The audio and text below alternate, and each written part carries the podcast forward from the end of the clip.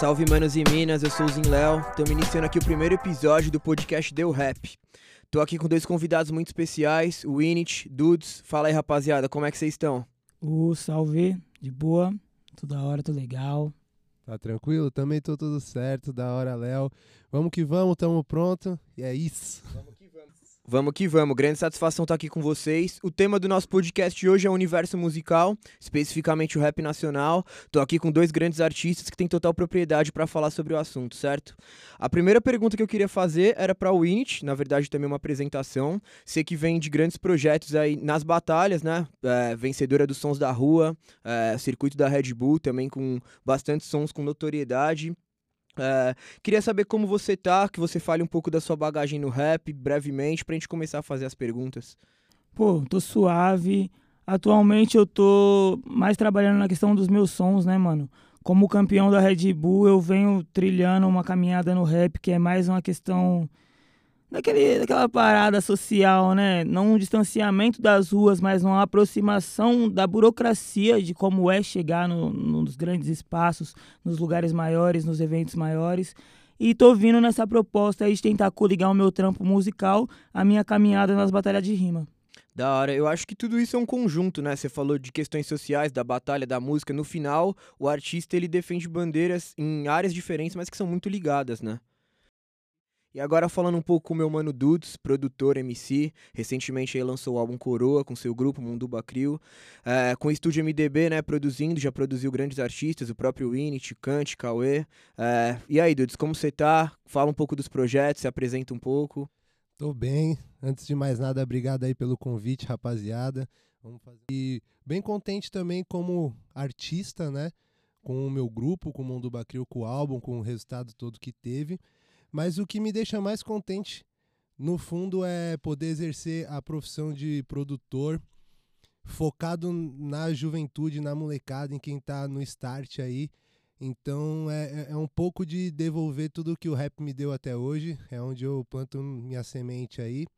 E é o que me orgulha e faz acordar todos os dias aí. Pô, da hora, motivação mesmo, motivação para quem tá começando e até para quem para quem já está na área, ver artistas assim falando com propriedade, é, se destacando. Já puxando esse gancho que você falou da molecada que está começando, eu queria perguntar primeiro para você, depois para o Init, é, como vocês se introduziram aí na cena do rap, na música em geral, na arte, é, de onde veio esse interesse, como começou? É, eu comecei em 2011 lá no Guarujá e devido acho que a maioria quase todo o começo, mas lá no passado mais ainda, a falta de informação, a, a falta de, de, estúdios, a falta de tudo que a gente tinha. É, eu, a primeira vez que entrei dentro de um estúdio, senti muito isso e falei, meu, eu acho que para o negócio ser um pouco mais meu ou um pouco mais a minha cara, infelizmente eu vou ter que aprender a ser produtor musical. Então a, a minha profissão hoje veio através do sonho da banda, do sonho de ser MC e um negócio que me motivou muito na época foi o, o álbum do Shaolin, Ruas Vazias, que ele falava fazendo com as próprias mãos e vivendo com as próprias mãos e andando com os próprios pés. E eu falava, meu, é isso. Se hoje o, o, o que dá é para roubar beat da internet, é assim que a gente vai fazer. Se hoje o que dá é gravar com um microfone de notebook, é assim que vai ser feito. Mas focando no, no futuro aí e no desenvolvimento, tanto nosso como artista, quanto é, tecnologicamente para o cenário em geral, tá ligado? Pô, queria até acrescentar um ponto, é, falando, você tá falando um pouco do seu começo e do começo de outros artistas também, consequentemente. Eu queria até destacar um ponto, eu como apresentador hoje, mas também como artista, conheço o seu estúdio, sei que você cobra um valor acessível para toda a comunidade do rap que quer colar com conhecimento e uma estrutura que é, tem um valor de mercado muito maior e eu queria que você falasse um pouco da importância disso para os artistas que estão começando ter acesso a um trampo de qualidade. Olha, é, eu gosto de tentar dar essa oportunidade, tentar não, de fazer essa oportunidade, porque eu principalmente não tive. Então, poder dar uma estrutura para um menino que tem 15 anos, que eu demorei 10 anos para conseguir, é, é, é, surreal, tá ligado? É surreal. Imagina ele com 10 anos para frente, começando do jeito que eu demorei 10 anos para começar. Então, é, é isso que eu, que eu bato muito na tecla.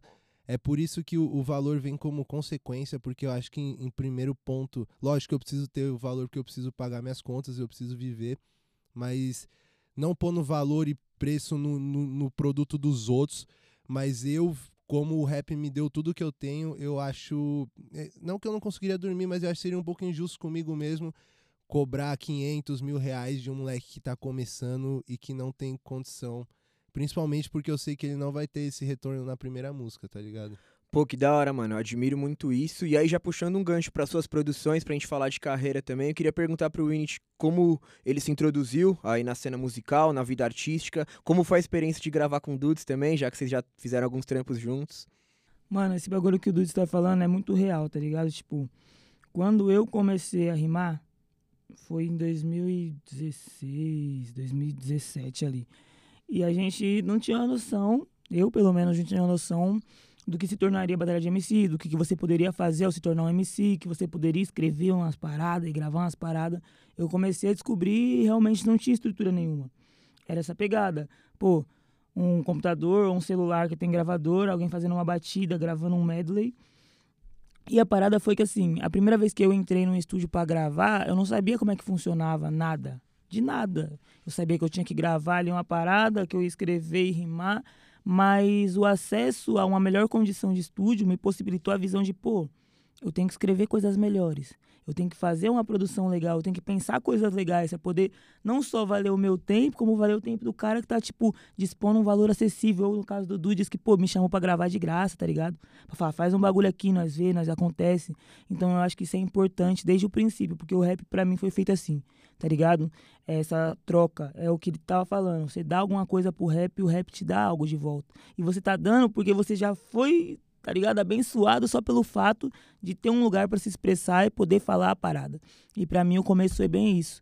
Eu não tinha muitos lugares de fala, que é o que a gente chama hoje. Eu não tinha muitas situações onde eu podia falar o que eu pensava, tá ligado?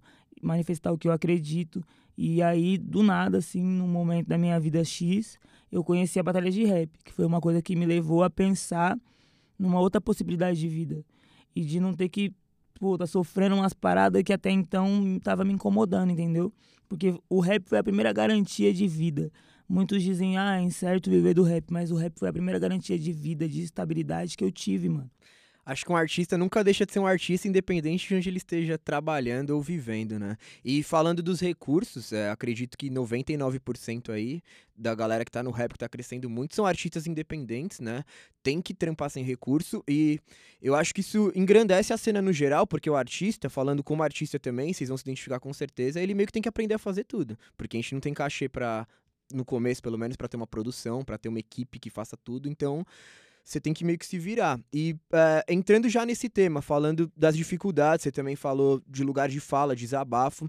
Eu queria te perguntar um pouco sobre essas dificuldades, não só em questão dos acessos, mas em questão também de representatividade, por ser um MC trans, é, representar uma galera é, que com certeza se identifica com o seu trabalho e como o seu trabalho se atrela à vida pessoal e como, transform, como o rap transformou também sua vida pessoal e vice-versa.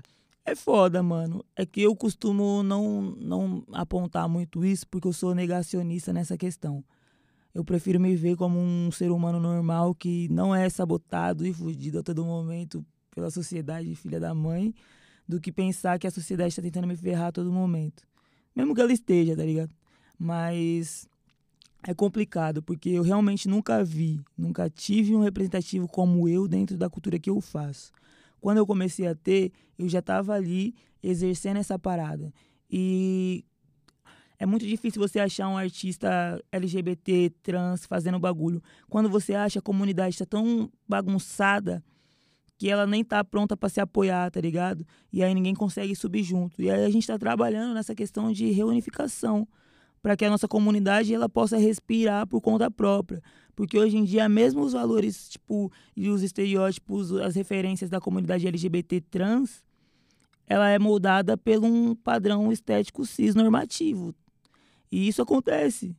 Então, como é que eu vou quebrar isso assim do nada? Eu vou fazer e ser eu. É o que eu tenho pensado no momento. Vou ser eu primeiro, aprender o que sou eu, para depois querer enfiar o eu goela abaixo de alguém. Mas eu ainda estou analisando, porque eu acho que o cenário do rap nacional não está pronto para um artista como eu. A gente tem a Mona Brutal, por exemplo, que é um, uma das referências que eu tenho, assim, no mesmo foco, tá ligado? No mesmo ponto, uma das pessoas que eu olho, assim, como espelho. pô, a mina escreve muito, não tem ninguém atualmente que escreva como a Mona Brutal escreve. E ela não tem o reconhecimento que merece. Talvez nunca vá ter. Isso é cruel. Então, se eu for pensar nisso, eu vou estar pensando cruelmente comigo mesmo. Eu procuro. É um erro, eu creio, de um ponto, mas para mim é uma blindagem de, do ponto que eu consigo ver o futuro com ar positivo. Porque se eu olhar nos dados e na, nas bases que a gente tem para as pessoas que são como eu, eu não tenho expectativa de futuro dentro do que eu faço. Pô, é, totalmente visão que você falou. É, queria acrescentar um ponto pessoal. É, você falou que, nessa última frase sua até que você falou, que não tem como olhar, mas ao mesmo tempo é aí que nascem as revoluções, tá ligado? E é aí que as coisas mudam. E vocês estão, artistas como você, Mona Brutal, estão fazendo as coisas mudarem. Abrindo caminhos. E o que uma coisa que eu acho assim bem hipócrita do movimento que a gente faz parte é que teoricamente o rap era para ser um movimento amplo, né, que acolhe.